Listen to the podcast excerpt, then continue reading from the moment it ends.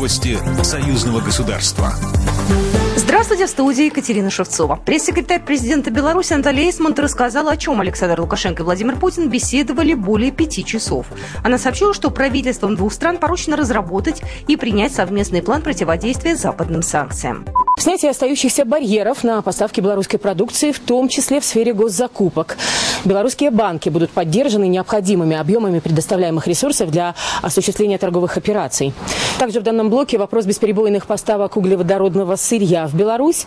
Наталья Эсмонт рассказал, что завершена работа над союзными программами по гармонизации налогового законодательства и взаимодействию в таможенной сфере. Обсудили президенты противодействия терроризму и кибертерроризму, безопасность и оборону. Из блока текущих вопросов можно выделить предстоящую осенью заседание Высшего Госсовета Союзного государства. Главы государств высказались за восстановление транспортного сообщения между странами, а также обсудили западную политику в отношении Беларуси и России.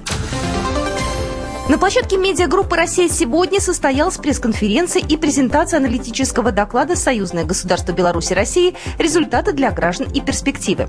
На эту тему высказывали 16 экспертов. Среди авторов доклада политологи, историки, экономисты, юристы и социологи. Они выделили специальные рекомендации по укреплению российско-белорусских отношений. Более подробно об этом Алексей Громыко, член-корреспондент Российской академии наук, директор Института Европы РАН. Рассмотреть вопрос о введении гражданства союзного государства, не отменяющего общего национального гражданства России и Беларуси. Или рассмотреть введение электронной валюты как переходного этапа к единой валюте в рамках союзного государства или в рамках Евразийского экономического союза.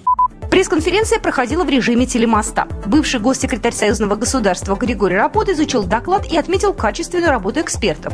Он поддержал предложение ввести общее гражданство для россиян и белорусов, а также электронную валюту. По его словам, это позволит провести более глубокую интеграцию. По мнению Григория Рапоты, эксперты никогда не смогут заниматься серьезным прогнозированием, если при анализе не будут учитываться внутренние факторы и тенденции двух государств. У нас есть тенденция все, что происходит в двухсторонних отношениях, все относить в копилку значит, наших достижения в рамках союзного государства. Есть, э, как говорится, общие э, задачи, которые решаются между двумя соседними дружескими государствами, а есть вещи, которые называем скрепами, да, то, что характеризует именно глубокие союзнические отношения. Ну, например, отсутствие границы, вот это да.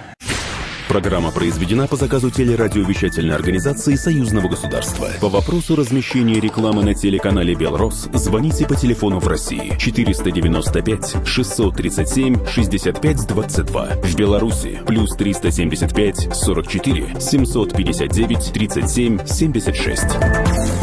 Новости союзного государства.